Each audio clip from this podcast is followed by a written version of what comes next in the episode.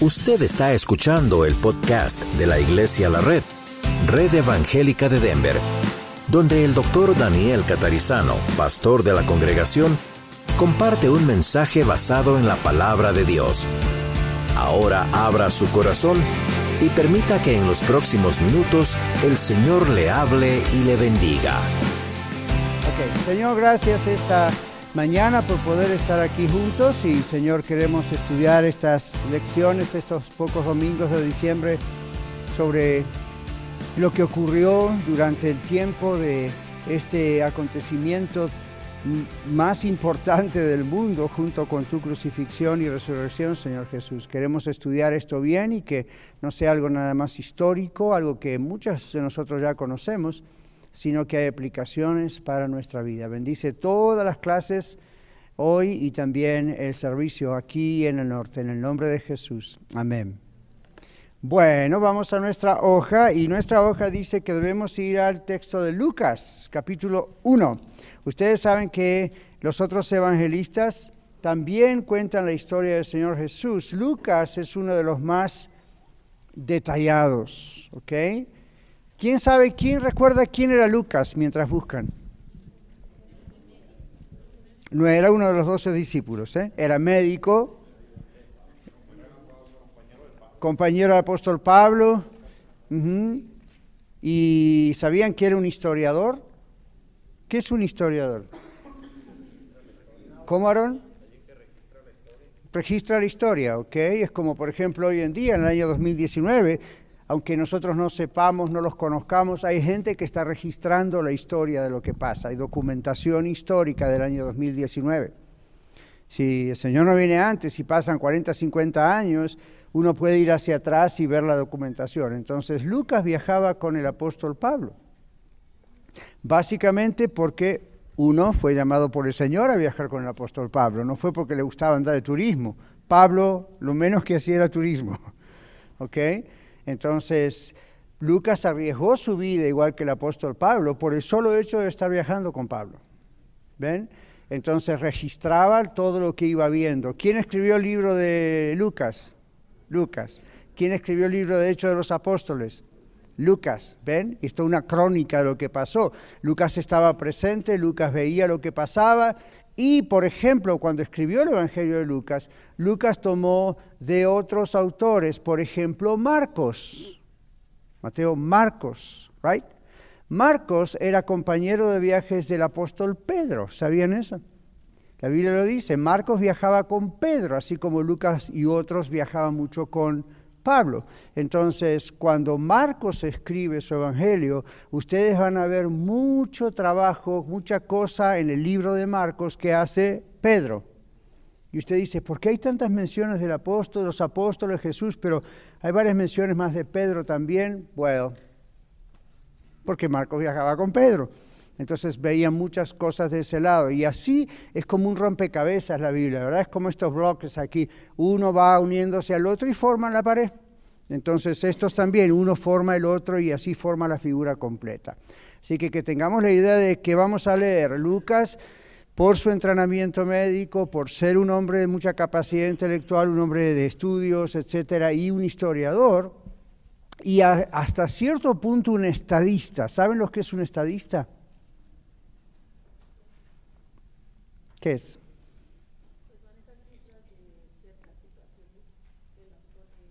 Eh, right, más bien sería una persona que trabaja con estadísticas. Ya, claro. Bueno, un estadista tiene que ver también con alguien que ve la historia, escribe la historia y al mismo tiempo, aunque no sea necesariamente un hombre de Estado, como de gobierno, porque no era Lucas, al mismo tiempo estaba observando los tiempos. ¿Saben qué otro estadista hay en la Biblia? Isaías.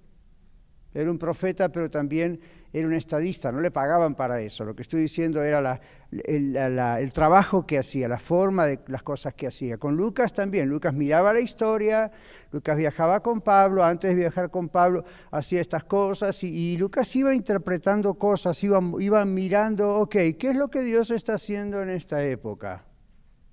¿Ven? Eso es importante. Hoy vamos a hablar de eso en el mensaje también.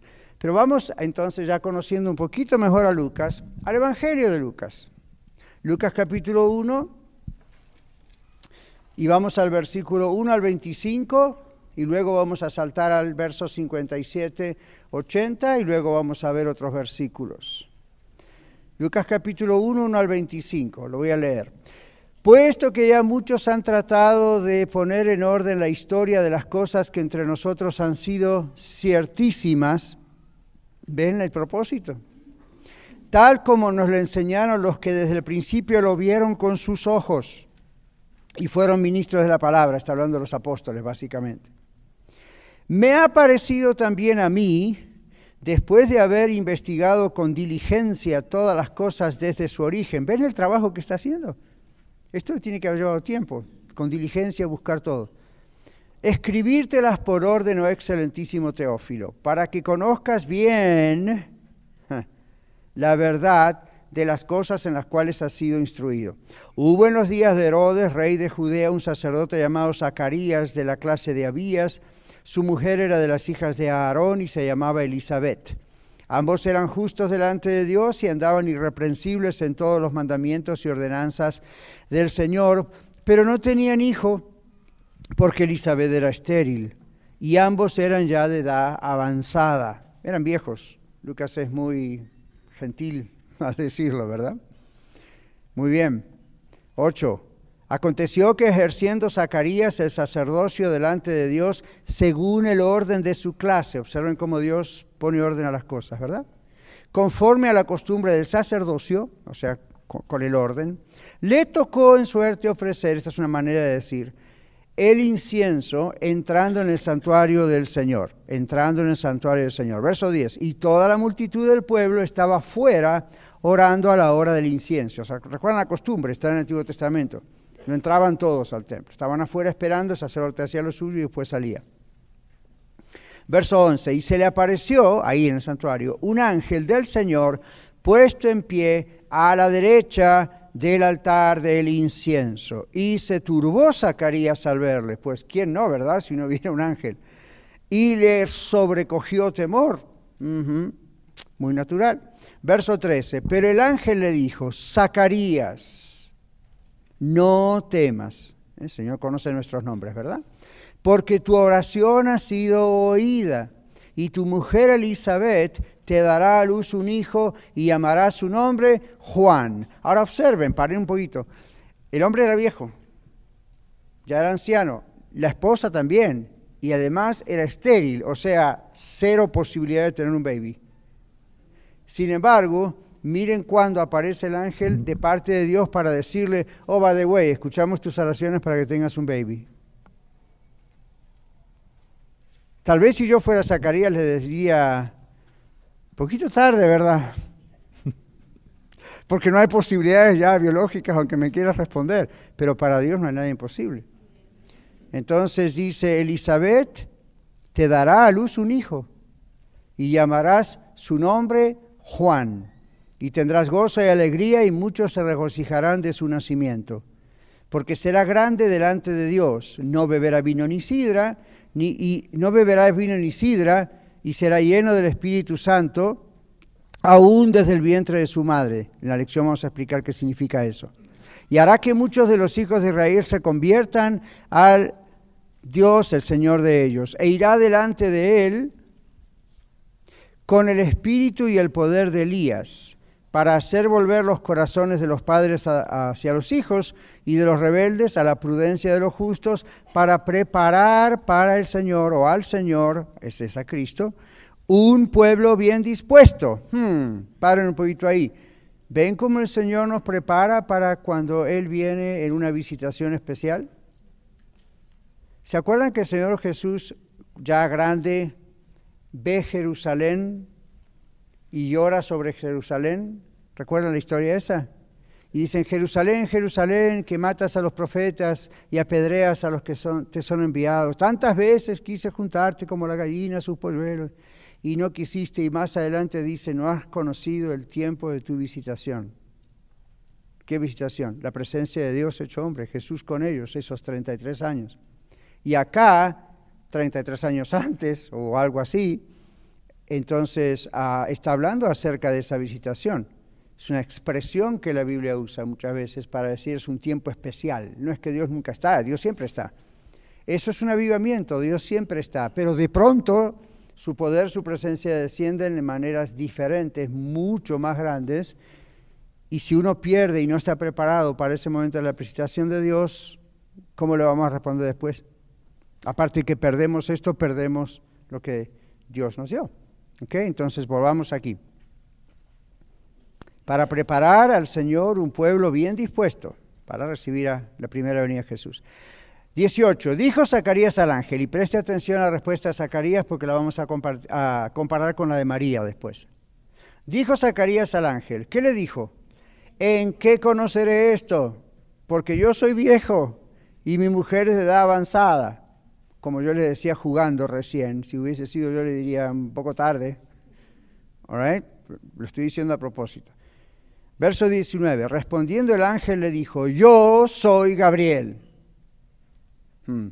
que estoy delante de Dios y he sido enviado para hablarte y darte estas buenas nuevas. Como que el ángel dijo, ok, paremos aquí, medio enojadito, ¿no?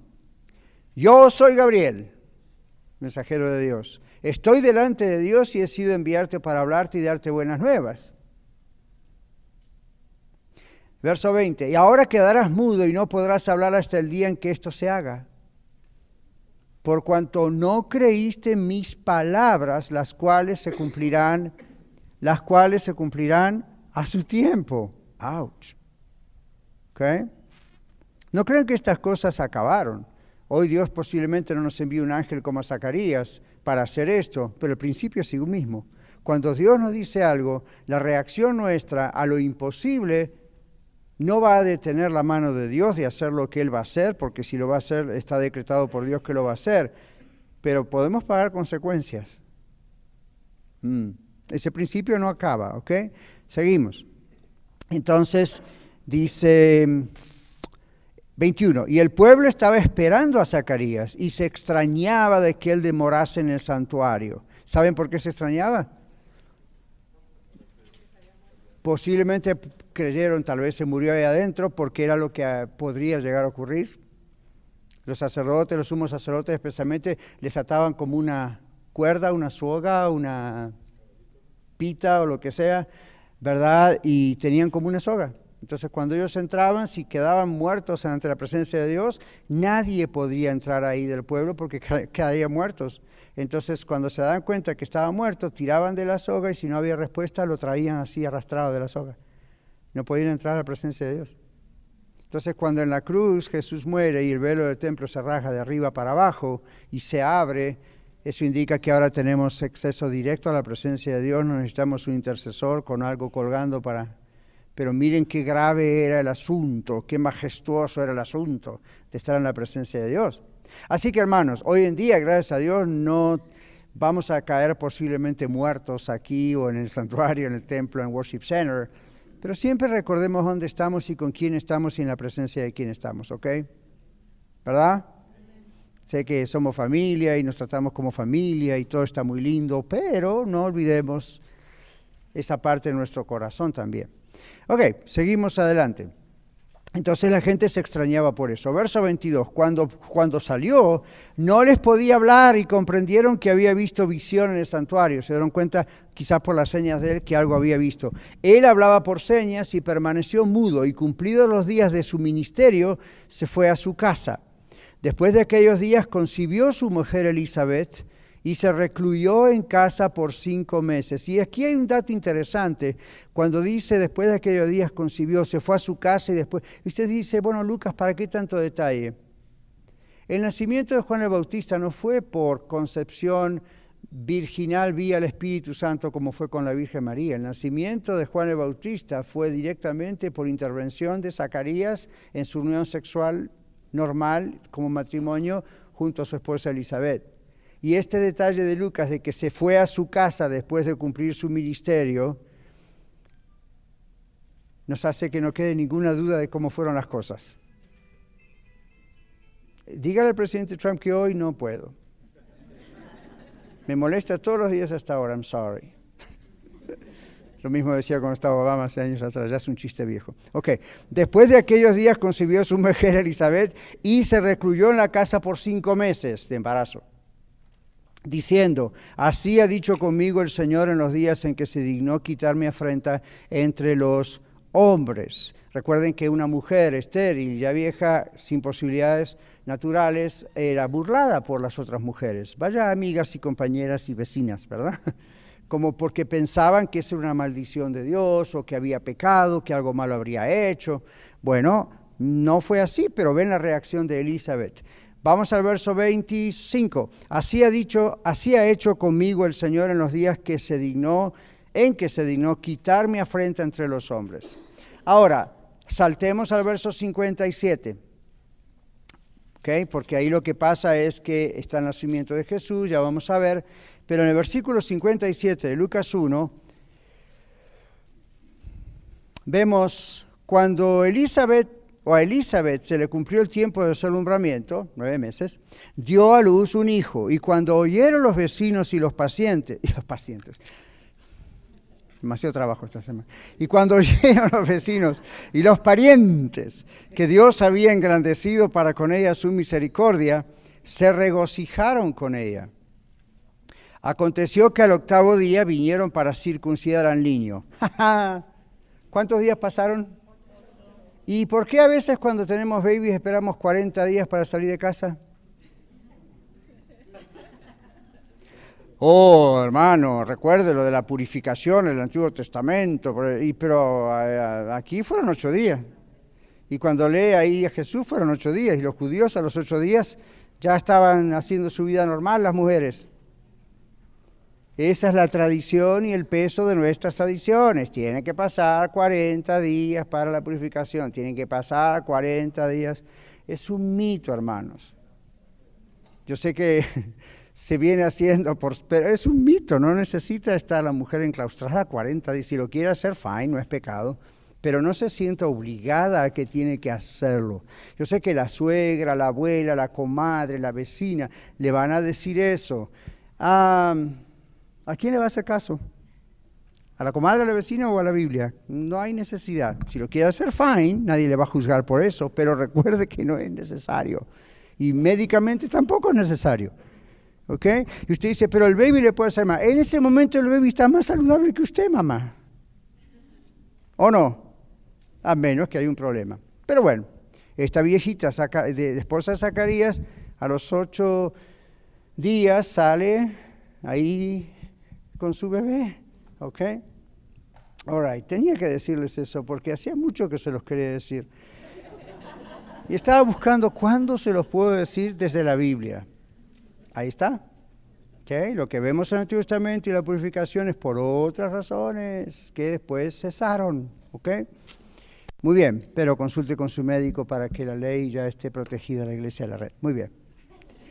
Entonces, cuando Elizabeth se le cumplió el tiempo de su alumbramiento, dio a luz un hijo. Los vecinos se, se, gozaron. Al octavo día vinieron a circuncidar al niño y le llamaban con el nombre de su padre. Esa era la costumbre, Zacarías. Pero respondiendo su madre dijo, no, se llamará Juan. Le dijeron, ¿por qué? No hay nadie en tu parentela que se llame con ese nombre. ¿Ven la costumbre? Tenía que llamarse con el nombre de alguien de la parentela, o el padre o alguien de la familia, era la costumbre. Miren qué fuertes son las tradiciones culturales. 62. Entonces preguntaron por señas a su padre, ¿se acuerdan que estaba mudo? ¿Cómo le quería llamar? Es decir, ¿qué importa lo que diga la madre, verdad? Vamos a ver qué dice el padre. Y esto es al mismo tiempo algo, pues, normal, ¿no? El padre tenía autoridad en la casa. 63, el versículo. Pidiendo una tablilla, no de las que tenemos electrónicas, por supuesto, abrió, escribió diciendo, Juan es su nombre. Y la reacción de todo el pueblo fue, los vecinos se maravillaron. ¿Cómo, Juan, Juan? En vez de decir, qué lindo Juan, nombre Juan, ¿qué significa? Todos se quedaron, ¡oh! ¡Qué terror!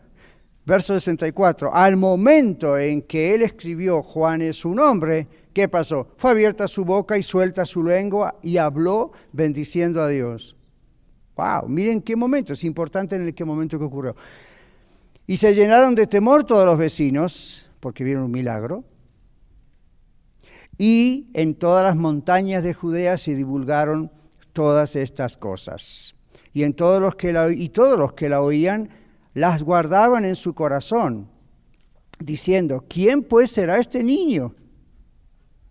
Por los acontecimientos. En primer lugar, Elizabeth queda embarazada ya anciana. Luego, tiene un parto normal. en el medio su esposo queda mudo y era un sacerdote, no era un desconocido. Y luego cuando le dicen cuál es el nombre, asumieron que era Zacarías Jr. y resulta que es Juan. Y, no se le suelta la lengua, o sea, no vuelve a hablar el hombre hasta que dice, es Juan. Si ustedes estuvieran ahí conmigo, ¿verdad que nos llamaría la atención y diríamos, acá hay algo raro, este niño es especial, evidentemente? Esto es lo que dice la Biblia. Seguimos hasta el verso 67. Eh, y Zacarías, su padre, fue lleno del Espíritu Santo y profetizó. Y no tenemos tiempo para leer toda esa profecía hasta el verso 80, pero solo les digo esto esto es un cántico profético. Y el mismo cántico de Zacarías, como el cántico después de María, como el cántico de Elizabeth, son cánticos que usted los puede comparar con varios salmos del Antiguo Testamento. Esta gente, inspirada por el Espíritu Santo, dijo estas cosas, pero hay muchas cosas muy similares, muy similares, con cánticos de otros en el Antiguo Testamento. Ahora vamos a nuestra hoja. Hoy comenzamos, como decíamos hace un rato atrás, una serie de lecciones acerca de la primera venida de nuestro Señor Jesucristo o el advenimiento, como vemos a veces en los calendarios. Lucas es el único que da detalles, y recuerden que al principio dijimos quién era Lucas y toda la historia de Lucas. Lucas es el único que da detalles acerca de este proceso que tuvo lugar cuando en su tiempo, está con, con mayúscula, el tiempo de Dios, no el de Lucas, Dios decidió enviar a Jesús al mundo. ¿Ven cómo Jesús hace las Dios hace las cosas en su tiempo? ¿Lo ven? Es interesante, estamos todos ahí, ¿verdad?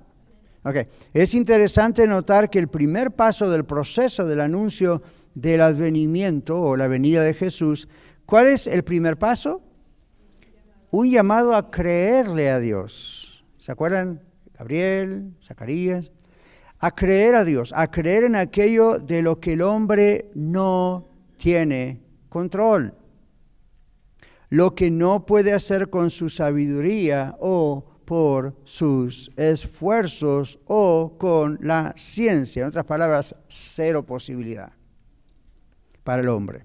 Dios siempre está en control no se puede creer en Dios y no creer el relato de los milagros que Dios hizo para enviar a su Hijo al mundo.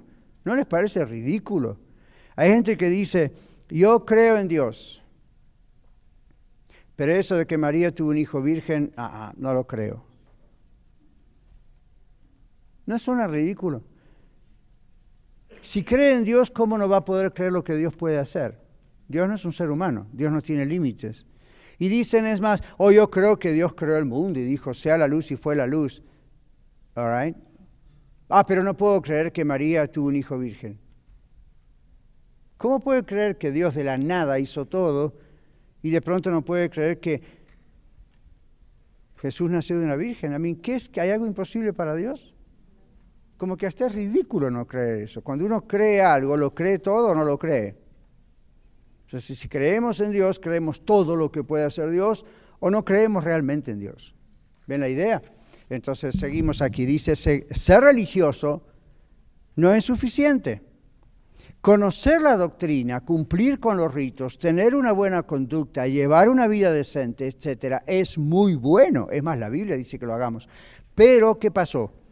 No es suficiente. Dios quiere que le conozcamos personalmente. Ahora muchos de ustedes y yo también le conocemos personalmente, pero seguimos. Dios quiere que conozcamos cómo es Él, cómo piensa, cómo actúa, etcétera, etcétera.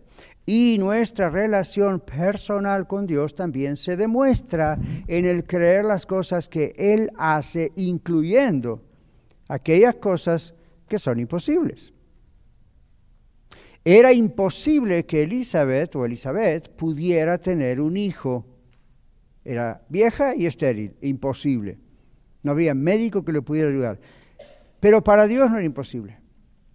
¿Ven? Entonces era imposible que Elizabeth pudiera tener un hijo, excepto para Dios. Para él no es imposible. Era imposible que una virgen concibiese un hijo en su vientre, excepto para Dios. Para Dios todas las cosas son posibles. A ver, ¿quién ya tiene Lucas 1.27 además de Angelita? Angelita, muy bien. Lucas 1.27, que bueno, así hay que estar preparados. Enseguida vamos a ir a Lucas 1.45, usted sígame, pero ya está cerca Lucas. Lucas 1.27, Angelita. A una virgen desposada con un varón que se llama José de la casa de David, y el nombre de la virgen era María. Ahora, es una virgen. Y esto está en Isaías, y esto está en otro profeta menor del Antiguo Testamento. Y tú, Belén, Efrata, y etcétera, etcétera. Y luego es a una virgen desposada, es decir, comprometida, ya casada para la ley judía, pero no con relaciones sexuales todavía, como un año pasaba más o menos hasta que se juntaban sexualmente, pero ya estaba legalmente casada. Por eso cuando llega el censo se van los dos al censo a otra ciudad porque ya estaban casados. ¿Ven? Bueno, ahora, y porque eran de linaje de David y el censo se hacía ahí. Pero Dios es especialista en lo imposible, dice aquí. Aunque sea una virgen, y esto suena imposible, que quede embarazada, no para Dios. La reacción de Zacarías, dice aquí, fue opuesta a la de María. María creyó a Dios y Dios le pudo usar, la pudo usar, perdón, para hacer el milagro de la encarnación del Señor Jesús. ¿Pueden ver la diferencia? Lucas 1.45, ¿qué dice? Aarón.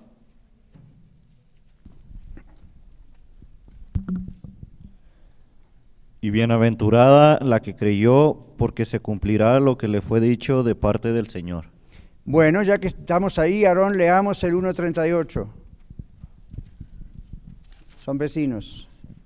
Entonces María dijo, He aquí la sierva del Señor, hágase conmigo conforme a tu palabra y el ángel se fue de su presencia. Más arriba, más arriba, más arriba, cuando dice María en el 34. El ángel le anuncia a María que va a quedar embarazada. 1.34 ¿qué dice. Entonces María dijo al ángel, ¿cómo será esto? Pues no conozco varón. Gracias. Vamos a la página. Quiero que observen las dos respuestas diferentes una la de Zacarías, otra la de la Virgen María. Hay dos respuestas diferentes. Y le podemos llamar a la Virgen María, en ese momento todavía era la Virgen María. Entonces, veamos las dos respuestas diferentes. ¿Recuerdan qué dijo Zacarías cuando Gabriel le dijo, tu esposa va a tener un hijo, aunque ustedes dos son viejos y es infértil? ¿Cuál fue la respuesta de Zacarías? ¿En qué conoceré esto? ¿Qué, y claro, ¿y qué responde María? Bueno, yo todavía soy virgen. Ahora vamos a ver cuál es la diferencia. Ya. Entonces, miren, Zacarías preguntó, dice la página, ¿en qué conoceré esto? En otras palabras, Zacarías le pide una señal a Dios. Dame una señal. Ahora, muchos de ustedes como yo, ha habido ocasiones, ¿cuántos, vamos a ser sinceros, cuántos de ustedes como yo, algunas veces le hemos pedido a Dios, dame una señal para estar seguro que eres tú? Hace su mano. I mean, yeah. Eso es muy normal. Y a veces lo hacemos porque en el Antiguo Testamento, ¿se acuerdan que hubo uno que dijo, quiero una señal? Gedeón dijo, quiero una señal. Y entonces Dios le dio una señal una noche, una mañana, y dijo, ya, gracias, pero por las dudas, dame otra señal mañana. Y Dios dijo, ok, ahí va. Ahora, esos versículos en la, Biblia, en la Biblia, hermanos, no se pueden tomar como patrones de conducta. Porque Gedeón hizo eso nosotros no podemos pensar que eso es lo que siempre tenemos que hacer. Estamos hablando de muchos años antes de la venida de Jesucristo. Otra, en el Antiguo Testamento vemos que era la costumbre echar suertes para algo, tirar dados o algo así para descubrir algo. Y hasta ese momento a veces Dios aún bendecía esa acción para decirles mensajes. Cuando llegan los 120 y están en el aposento alto antes de Pentecostés, Judas se había suicidado y necesitaban un apóstol más para completar los 12 que Dios había establecido. Y echaron suertes y la suerte salió sobre Matías y lo reemplazó a Judas. Pero observen la diferencia. Dice que ellos oraron antes de hacer eso. Era todo lo que sabían hacer hasta ese momento en cuanto a decisiones. Oraron y Dios bendijo esa acción y entre dos que mencionaron que ya previamente habían buscado que fueran llenos del Espíritu Santo, o sea, no fue a ver, acá tenemos parientes y amigos entre los 120, a ver a quién de los dos, no, no, no. Primero escogieron estos dos, hubo dos candidatos, uno de ellos Matías. ¿Y qué pasó? Hicieron, dice, echaron suertes y la suerte cayó sobre Matías, pero antes oraron para que Dios revelase eso y Dios usó ese mecanismo hasta ese momento. De ahí hasta el Apocalipsis jamás vuelve a aparecer eso otra vez. ¿Por qué? Porque viene Pentecostés. El Espíritu Santo viene ahora para estar en la vida, en el corazón de cada creyente en Cristo Jesús. Ya no necesitamos esos mecanismos. Ya no necesitamos señales. Señor, si tú quieres que yo le hable a mi vecino, haz que cuando abra ahora la puerta y vaya a mi carro, el vecino esté esperando y me diga, good morning you know, uno podría llegar a decir, bueno, confírmamelo, pero tengamos cuidado. ¿Ok? Fíjense que Zacarías básicamente pidió una señal. ¿Cuál fue la respuesta de María? ¿Qué dice nuestra página? ¿Me puede decirlo en voz alta? ¿Cómo será esto? Ese miedo psicológico interno de equivocarse y quedar mal. Esta es una clase, fine, no hay problema. ¿Ok? Entonces, ¿cómo será esto? Zacarías se concentró en él mismo, en razonar para poder creer. A lo mejor era medio como yo, ¿verdad? Medio analítico y quiero saber todo. Ah, el Señor dice, ok, fine, pero observen esto, Él se concentró en Él. Voy a creer si el ángel de parte de Dios me da una explicación lógica. Esto es ilógico. Soy viejo, ella es vieja y es estéril, no hay razón. Eh, entonces, déme una explicación. Y el ángel le dice, yo soy Gabriel. ok. Estoy delante de la presencia de Dios. Esto es lo que te digo. That's Y como no me creíste, mejor que estés mudo, así no sigues metiendo la pata por nueve meses. Básicamente, no le dijo eso, pero uno sería, ¿por qué habrá nueve meses? ¿Por qué no quedó mudo por una semana? Para castigo era suficiente, para señal era más que suficiente. ¿Por qué nueve meses? ¿Okay? Si no tiene nada que decir, mejor le cierro la boca. Hubo otra ocasión donde no hubo un milagro así de cerrar la boca vía Dios, pero en la batalla de Jericó, ¿se acuerdan lo que pasó al último, al final? Que den las siete vueltas y que nadie diga una palabra. Yo le llamo eso la estrategia del silencio. Muchas veces Dios nos dice cosas que son imposibles. Imagínense, si el Señor les dice no digan una sola palabra, la gente podría haber dicho, ¿qué hacemos acá, vecino, dando la vuelta siete veces por este lugar? ¿Has visto estos muros? Son impresionantes. ¿Será que el líder de Dios habrá escuchado bien o está medio... Uh, tal vez pasó por uno de estos dispensarios, un poquito de marihuana, yo no sé, pero no es... Entonces el Señor les da la orden, por nunca van a abrir la boca. Y van a abrir la boca cuando yo les diga, dijo Dios. Y cuando yo les diga ahora, agarren trompetas, griten, hagan todo y los muros se van a caer. Ahora, aún si la gente mientras, caminaba ahí en silencio pensó, este está medio, uh, o qué sé yo, al no, al no poder decirlo, no contagia a otros. Ahora, algunos dicen, no, eso es para que no declare algo negativo. Olvídese, eso es para que no le diga a otros y le envenene la cabeza. ¿Ok? Lo que usted diga no va a tener más poder que lo que Dios eh, decretó. Así que iba a ocurrir, iba a ocurrir. Pero observen cómo en la Biblia Dios hace estas cosas. El pobre Zacarías por nueve meses, nada. ¿Ok? Entonces Dios tendrá otras razones, pero en la práctica es lógico casi, es interesante que el pobre hombre no pudo decir nada, ni a su propia esposa. ¿Se imaginan? ¿Cómo le comunicó? Y se imaginan cuando Elizabeth le habrá hecho preguntas, pero porque otra vez, ¿quién era Zacarías? ¿Un vecino cualquiera? Era un sacerdote. Una persona estaba acostumbrada a hablar.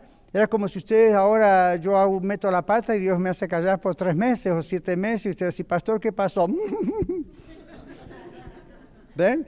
Y vamos a tener que andar ahí con textos. Entonces, ah, la mujer habrá tenido sus preguntas. Querido, ¿qué pasó? ¿Será que estás demasiado viejo y ya se te fue el habla?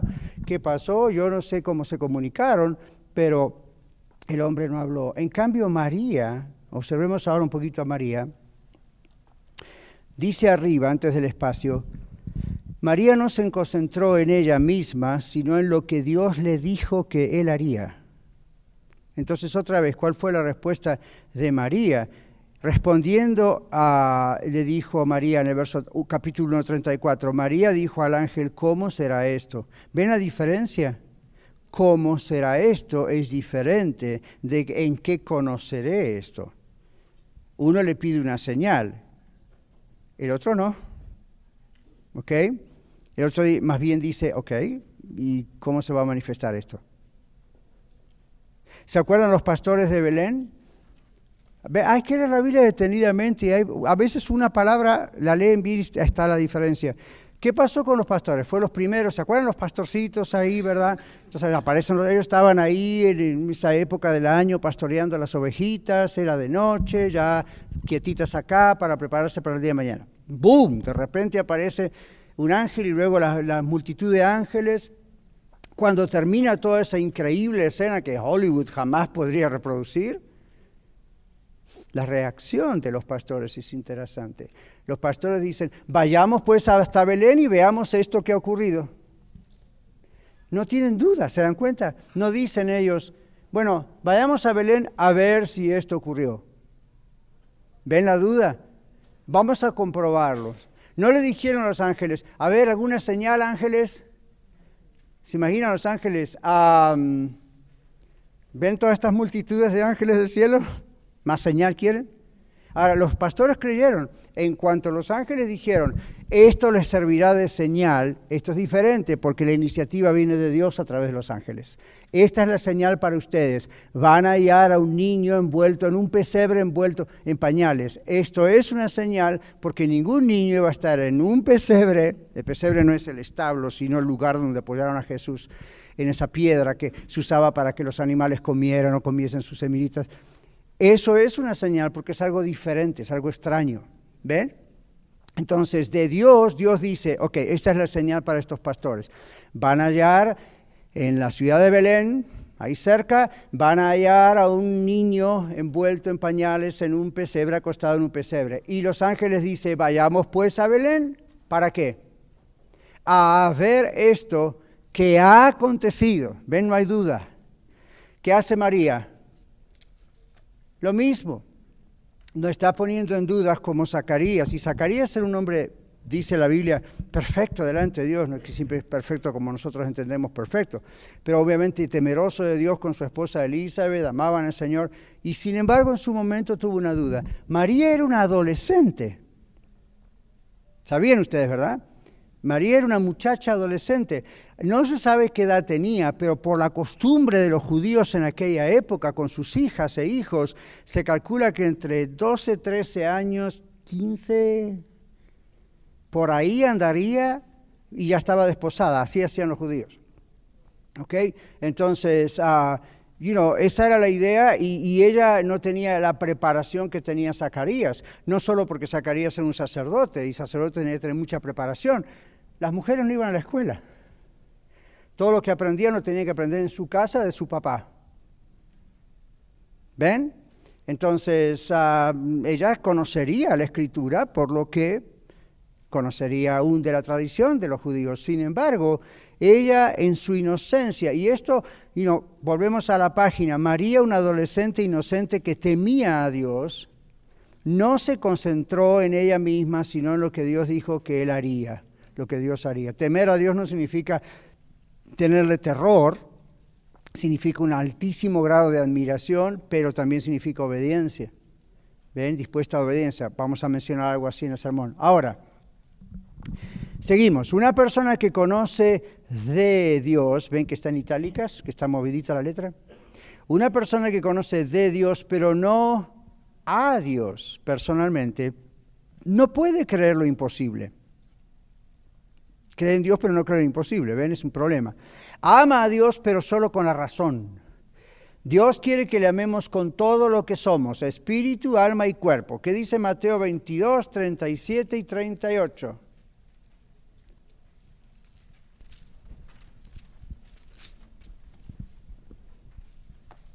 Esperanza, muy bien.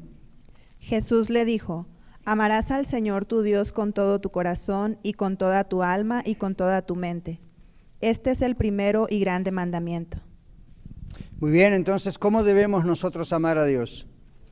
Con nuestro corazón, nuestra alma, con toda tu mente, toda tu mente, no 150, no 24%, no 90%, todo es todo. ¿ok? Entonces aquí dice, le amemos con todo lo que somos espíritu, alma y cuerpo. El racionalismo de hoy, dice nuestra página, que ha penetrado la cultura, ¿qué es el racionalismo? ¿Todos sabemos eso? La idea es todo pasa por la razón, la lógica y la razón. Entonces, si no lo puedo entender, si no lo puedo razonar, no lo acepto. Esto es lo que han hecho las sextas, ¿ok? Si no lo, si no lo acepte, porque no lo puede razonar. Ese es el racionalismo, ¿ok? Entonces dice el racionalismo de hoy que ha penetrado la cultura, la educación y hasta la religión ha producido que usted no pueda creer lo que no ve, ni aceptar lo que no entiende con la razón. ¿Ok? ¿Cómo es ese refrán que dice, ¿cómo es Esperanza? Hasta no ver, no creer, ¿verdad? Conocen eso, ¿verdad? Si no lo veo, no lo creo. Eso es racionalismo. Si no lo entiendo, si no lo veo con mi vista o con los ojos de la razón o vía un laboratorio o vía la matemática o vía la ciencia, no tengo por qué creerlo. Ese es el racionalismo, eso está en la cultura siempre y no va a parar. Entonces esta es la idea aquí. Si uno cree en Dios, tiene que creerle también a Dios. Es ridículo, es contradictorio decir yo creo en Dios, pero no creo en los milagros que Él puede hacer. Entonces no cree en Dios tiene una creencia histórica acerca de Dios, una idea de Dios. Cuando uno cree a Dios, va a creer lo que Dios dice, voy a hacer esto. Y la primera reacción va a ser, imposible. Y Dios va a decir, posible para mí. Dios no está atado a la, Dios no está atado a la ciencia, ¿sabían eso? Nunca se preguntaron, la, la ciencia tiene leyes, ¿verdad? Leyes científicas. Nunca se preguntaron quién creó esas leyes. La ciencia no las creó. Todo está sujeto a Dios. Entonces, si usted dice, yo creo en Dios, pastor, pero hay cosas que me son imposibles de entender, ok. Pero si usted dice, me son imposibles de creer, yo puedo decirle, usted no cree en Dios. Cree en una caricatura de Dios, cree en una idea, o cree como en las películas, ¿verdad? En la fuerza, pero no cree en Dios. Dios es una persona, no un ser humano pero tiene personalidad, es el creador, entonces no hay nada imposible para, para él, absolutamente nada. Esto cambia nuestras vidas, ¿ok? No es nomás un concepto teológico. Cuando uno le cree a Dios, uno es terreno mm, fértil para que Dios haga muchas cosas aún imposibles. ¿Ok? Eso es fe. ¿Se acuerdan cuando el Señor dijo, si tuvieran fe como un grano de mostaza, dirías, este monte tires al agua? Y obviamente no es literal porque crearíamos una catástrofe en el planeta, pero la idea es nada es imposible. Ahora, su fe y mi fe, nuestra creencia, no tiene más poder que la soberanía de Dios, no tiene más autoridad que la soberanía de Dios, pero es un terreno abierto y fértil para que Dios obre. Volvemos a la página. Zacarías María, dos reacciones diferentes, no estamos condenando a Zacarías, era un santo hombre de Dios, pero ve, ahí hubo un problema. María, inocente, adolescente, tal vez muy ingenua, no se concentró en ella misma. Estamos viendo una actitud del corazón, ¿ven? Una actitud del corazón. Se concentró en lo que Dios dijo que él haría. Seguimos entonces. ¿La persona conoce de Dios? No, tiene que conocer a Dios. El racionalismo de hoy que ha penetrado la cultura, la educación y hasta la religión ha producido que usted no pueda creer lo que no ve, ni aceptar lo que no entiende con la razón. Pero Dios nos llama a creer lo invisible, lo imposible. Hebreos 11.1. Angelita, Hebreos 11.1. Dios nos llama a creer lo invisible y lo imposible. Es pues la fe de la certeza de lo que se espera, la convicción de lo que no se ve. Gracias. Es pues la fe, la certeza de lo que se espera. ¿Qué certeza? Ujú. Y luego dice, es pues la fe, la certeza de lo que se espera. Y luego, ¿qué dice? La convicción. ¿Y qué es convicción? O sea, convencido, no hay duda. ¿Ven? Entonces, eso es la fe. No dice es la razón, la certeza de lo que se espera. Dice la fe es la certeza de lo que se espera, la convicción de lo que no se ve, o sea, lo invisible. Es fácil estar convencido en algo que puedo ver. No hay mucho que convencerme, lo veo. Es fácil estar convencido en algo que aunque no veo lo puedo razonar porque vemos cómo su dinámica actúa en la física. Pero ¿qué hacemos con lo que es imposible de comprender con nuestra mente? Esa es la, cuestión. Es imposible comprender que María pueda concebir un ser 100% humano absolutamente normal, no un ití, no un extraterrestre, y al mismo tiempo José no tuvo nada que ver con la historia. Ahora, ¿qué problema hay? ¿Quién? Somos todos adultos, ¿verdad? ¿Quién creó los espermatozoides del hombre para que entren en el óvulo de la mujer? Y entonces, ¿cuál es el problema de Dios de hacer este trabajo aunque José no participe? ¿Ven? Mucho más cuando la Biblia dice que ya lo tenía desde antes de la fundación del mundo todo planeado. Entonces observemos aquí el asunto, porque esto cambia, cambia nuestra vida, esto. Entonces, creer a Dios mentalmente, fíjese después la cita de Hebreos, digo aquí, creer en Dios mentalmente es bueno, pero no es lo mismo que creer en Dios espiritualmente, es decir, desde nuestro espíritu, por fe, y también creerle a Dios es creer lo que Él nos dice. No podemos decir que somos seguidores de Cristo, sus discípulos, sus hijos e hijas, y al mismo tiempo no creer que Él hace posible lo que es imposible. Seguimos. Versos 63 y 64 que ya leímos antes. Zacarías recuperó el habla cuando declaró por escrito no lo que a él le pareció. Declaró por escrito el nombre de su hijo tal cual el ángel le había instruido. ¿Cómo se llamaba el hijo de Zacarías? ¿Y qué Juan era este? Juan el Bautista, no lo confunda con el discípulo amado, Juan. ¿okay? Este es Juan el Bautista, que vino antes de Jesús. Entonces Zacarías recuperó esto, el habla, el hablar, cuando por escrito, pues no, no podía hablar, declaró el nombre de su hijo tal cual el ángel le había instruido, o sea, obedeció. Creerle a Dios fue, ¿qué cosa? La clave que soltó el control de sus tradiciones familiares, culturales y religiosas, las, de Zacarías, sin importarle lo que otros, como antes él mismo, pudiesen razonar acerca del asunto. ¿Se acuerdan la reacción de los vecinos y los familiares? Así hubiese sido la reacción de Zacarías, eso era lo normal en la cultura, en su familia. Pero ahora la cosa, Dios le dio vuelta todo la, la, la tortilla a este pobre hombre. Y tenía que creer, tenía que creer. Y cuando creyó, bueno, escribió el nombre, ¡pum! Se produjo en él también un milagro. Así que no solo fue el milagro del nacimiento de su hijo Juan el Bautista, ahora hay una señal muy poderosa para él y para todo el pueblo en poder volver a hablar en el momento. Fíjense que Lucas dice, fue en ese momento. No fue el día siguiente, dos días después, cuando él decretó, dijo, no decretó, cuando él escribió en la tabla, se va a llamar Juan, de repente empezó a hablar. Cuidado, esto no es una fórmula, pero es bien interesante. Observen en la página.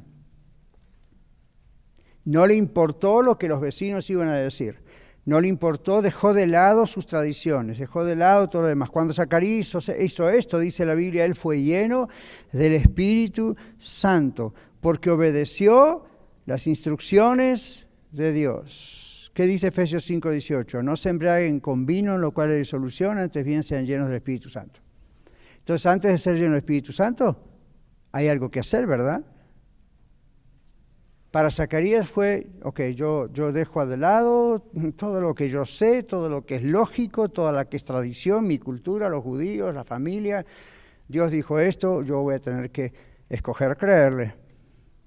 Ser lleno del Espíritu Santo es decir, no voy a buscar otros mecanismos para satisfacer mi vida y para ser un siervo, una sierva de Dios, para ser un buen esposo, una buena esposa.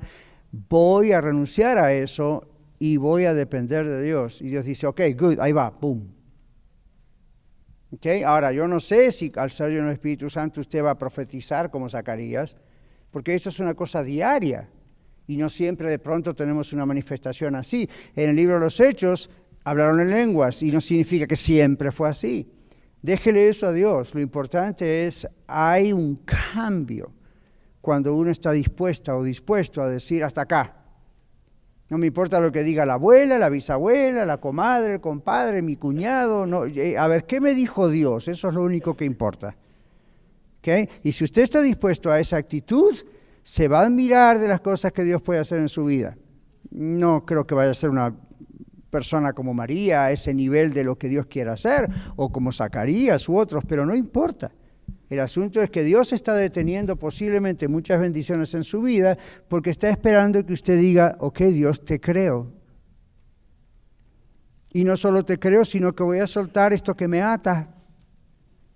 Zacarías lo hizo y Dios le soltó la lengua y pudo hablar y lo primero que dijo fue adorar fue adoración a Dios. Y entonces cuando Zacarías hizo esto fue lleno del Espíritu Santo y aquí yo les pongo para ir concluyendo, la llenura del Espíritu Santo viene como resultado de la obediencia. Este tipo de acción del Espíritu Santo es diferente de lo que ocurrió al bebé Juan en el vientre de su madre. ¿Se acuerdan que leímos antes si el bebé fue lleno del Espíritu Santo? Bueno, hay que entender bien esto. Hay una acción diferente, porque si usted piensa eh, que cuando una persona es llena del Espíritu Santo va a tener manifestaciones siempre como el hablar en lengua, profetizar, tener visiones, ¿le habrá pasado eso a Juan el Bautista en el vientre de su madre siendo un bebé de dos, tres meses? Chances hay que no, ¿verdad? No tiene sentido, no tiene fruto, y la Biblia dice que todo eso tiene que tener un fruto de edificación para la iglesia. Entonces, ¿qué significa eso? Vamos a observar. Juan el Bautista era un bebito, fue lleno del Espíritu Santo, la, mamá fue llena del Espíritu Santo. Ahora dice aquí, eh, es diferente lo que ocurrió con Zacarías cuando fue lleno del Espíritu Santo y profetizó, y tenemos este canto, este salmo, diferente de lo que le ocurrió al bebé Juan en el vientre de su madre. Esa fue una llenura de separación para el ministerio, es como que a veces decimos la unción, significa lo separó, una, señal de separación para el ministerio. En cambio, la de Zacarías, como lleno del Espíritu Santo, y la de Elizabeth, que también fue llena del Espíritu Santo, fue una acción del Espíritu Santo manifestándose dentro de ellos con gozo y predicando proféticamente el cumplimiento de las promesas del Señor. ¿Ven? Un propósito, eso edificó al pueblo confirmó que este bebé era el predecesor del Señor Jesús. Luego dice, fue algo similar a lo que ocurrió entonces en Pentecostés, cuando los 120 estaban congregados orando, hablaban acerca de las maravillas de Dios. Esa es otra vez la acción del Espíritu Santo dentro del creyente para testificar, para hablar lo que recibe de Dios. El creyente, usted y yo, somos un qué? Un vaso, un canal que Dios usa para qué? Para hablar en el caso de Zacarías, el milagro de volver a hablar y de llamar con otro nombre a su hijo produjo temor en los vecinos y en la región de Judea. Leímos antes, fueron por las montañas, ¿verdad? Hoy en día lo haríamos por Facebook o por texto o visitaríamos a alguien, pero eso fue lo que hicieron, visitar. Esto produjo la experiencia acerca del rol de Juan en el futuro versículos 68 a 75 que ya lo leímos. Zacarías profetiza acerca de Jesús, versículos 76 al 79, cuando Zacarías hace ese canto, cántico maravilloso, él profetiza acerca de Juan, ¿ok?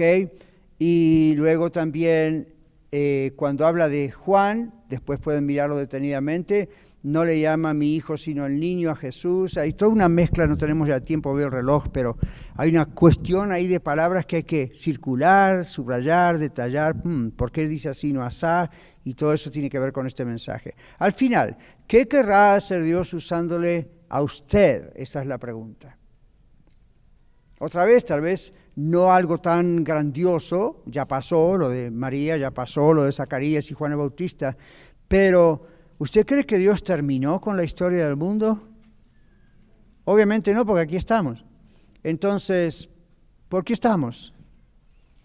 ¿Será nomás para comprar una casita, tener un mejor carrito, tener más hijos y nietos? Y, así nos vamos a ir a la tumba y ¿qué se va a recordar de nosotros? Ah, fue una buena persona. Y no, ¿qué, mm. Ahora, no todos somos elegidos, ni usted ni yo, específicamente para cosas wow, pero eso wow puede ser muy wow para Dios y usted. ¿Ok? Entonces, ¿qué querrá hacer Dios usándole a usted? Es la pregunta. Usted tendrá que verse con el Señor en ese aspecto. ¿Cómo producirá una Navidad en la vida de alguien en esta ciudad? si le creemos y le obedecemos, aunque lo que nos pida sea humanamente imposible. Y a lo mejor es imposible para usted. Usted puede decir, Señor, yo quisiera en esta Navidad. Mire, yo le propongo esto. De pronto usted puede decir como yo, Señor, faltan muy pocos días para la Navidad. Faltan muy pocos días para fin de año. Me encantaría, Señor, si tú pones, aunque sea una persona delante mío, para que yo le pueda hablar de Jesús. Pero soy muy tímido, no sé qué, qué voy a decir, qué hago si me hace preguntas. Claro, usted empieza a pensar así, mejor se queda en su casa tranquilo. Pero si usted dice, Señor, para mí, yo sé que tengo la orden de testificar de Cristo a otros, pero honestamente tú me conoces, no llegué todavía ahí, es medio imposible, soy muy tímido, pero Señor, si tú me pones una persona, y usted diría, pastor, todos los tiempos, todo, cada rato hay muchas personas ante nuestro, ok, pero usted le puede decir, Señor, Pon, una persona que tú ya tengas destinada para que yo sea tu testigo, hombre o mujer, ¿verdad? Yo no diga su testiga porque esa palabra no existe. Para que yo sea tu testigo, Señor, y pueda hablarle a una persona de ti. Pero me vas a tener que ayudar porque yo voy a temblar como una hoja. Esto para mí es medio imposible. Pero como para ti no es posible, yo voy a confiar en que en ese momento me vas a, me vas a decir qué le digo. Haga la prueba. Tengo, estoy tentado a decir, alcen la mano los que prometen hacer la prueba, pero como no quiero que mienta, entonces se meten problemas. Dígale al Señor, Señor, a ver, esto es imposible para mí. O si usted dice, nuestro matrimonio está hecho pedazos, esto es imposible, ya hablamos con el pastor 50 veces y el pobre no sabe más qué hacer, así que se acabó. Y usted dice, esto es imposible. Ore al Señor y diga, ok, para el pastor puede ser imposible, para los consejeros de la iglesia puede ser imposible, para mí es imposible, pero como esto es un asunto tuyo también y para ti no hay nada imposible, ah, voy a escoger creerte a ti, Señor. Soy terreno fértil, haz lo que tengas que hacer y si me tienes que meter mudo como Zacarías, acá estoy. Pero te voy a creer a ti. Y si no, como dice otro una vez que iba Jesús a sanar a alguien, ¿se acuerdan? ¿Y crees que puedo hacer esto? Y el hombre dijo, sí, Señor, creo. Ayuda a mi incredulidad. Fue honesto. Yo creo, pero dentro mío me agarra un poco la duda, pero ayuda a mi incredulidad. Ahora, a veces criticamos a esa persona de la Biblia. En realidad estaba creyendo más de lo que pensaba que creía. Porque estaba confesando su incredulidad, pero estaba pidiéndole ayuda para que esa, esa parte de su fe que estaba débil creía que Dios la podía tocar, ¿sí o no? Entonces no era tan falta de fe. Estaba creyendo, ¿ven? Pero quizá estaba confundido. Entonces uno puede hacer lo mismo. Señor, esto está muy difícil, está complicado, pero ayúdame. Voy a escogerte creer. Voy, a escoger creerte a ti. Voy a escoger creerte a ti. ¿Ok? Entonces, nada es imposible. Aquí dice, de eso se trata. Lo que nosotros podemos hacer con nuestra inteligencia, con nuestras fuerzas humanas, con nuestros recursos materiales. Cualquiera lo puede hacer. Hay gente más inteligente que nosotros. Ay, no, parece raro, pero sí. Cualquiera lo puede hacer. Pero lo que Dios quiere hacer, hacer Solo Él lo puede hacer. Y para Él es la gloria. Porque uno no puede decir, ah, fue obra mía, soy tan astuto. Tengo tanto dinero, tanta educación, sé cómo hacerlo. Me no, llega un momento en que uno dice, estoy frito, como dicen por algún lugar. Si Dios no actúa y hace algo, pero cuando Dios dice, yo te quiero usar, hijo, hija, yo, yo, you know, esto y lo otro, no le diga al Señor, o sea, a ver, yo, usted va a decidir qué le va a decir al Señor. Yo escojo a María en este plano. Zacarías fue un colega mío, pero este, este lado María justo estuvo en el punto. ¿Ok? Recuerden, ¿qué dijo Zacarías? En otras palabras, una señal. A ver, dame una explicación. ¿Qué dijo María? Y luego, ¿cómo termina el famoso Magnífica o Cántico de María? Hágase conmigo. Y le dijo al ángel, hágase conmigo de acuerdo a la voluntad de Dios. Aquí está. ¿Quién se acuerda de memoria el Magnífica? ¿Qué clase de católicos eran ustedes? Yo nunca fui católico, lo conozco de memoria. ¿Será porque está en la Biblia? Ajá. Engrandece mi alma al Señor, mi espíritu se regocija en Dios mi Salvador, porque ha visto la bajeza de su sierva, yo pues soy su siervo, y todos me dirán bienaventuradas, dijo María, todas las generaciones, porque me ha hecho grandes cosas el poderoso, grande es su nombre. Observen en cada palabra de ella cómo es la actitud de decir, acá estoy. ¿Ven? Me ha hecho grandes cosas el poderoso. No dice, me ha usado porque sé tantas cosas. Dice, me ha hecho cosas que son imposibles y lo llama el poderoso. He aquí la sierva del Señor, hágase conmigo conforme a tu voluntad. Eso es todo lo que Dios necesita para hacer el milagro que usted está esperando. ¿Ok? Llamado al altar. Ahora, vamos a orar y tenemos poco tiempo para ir hasta allá.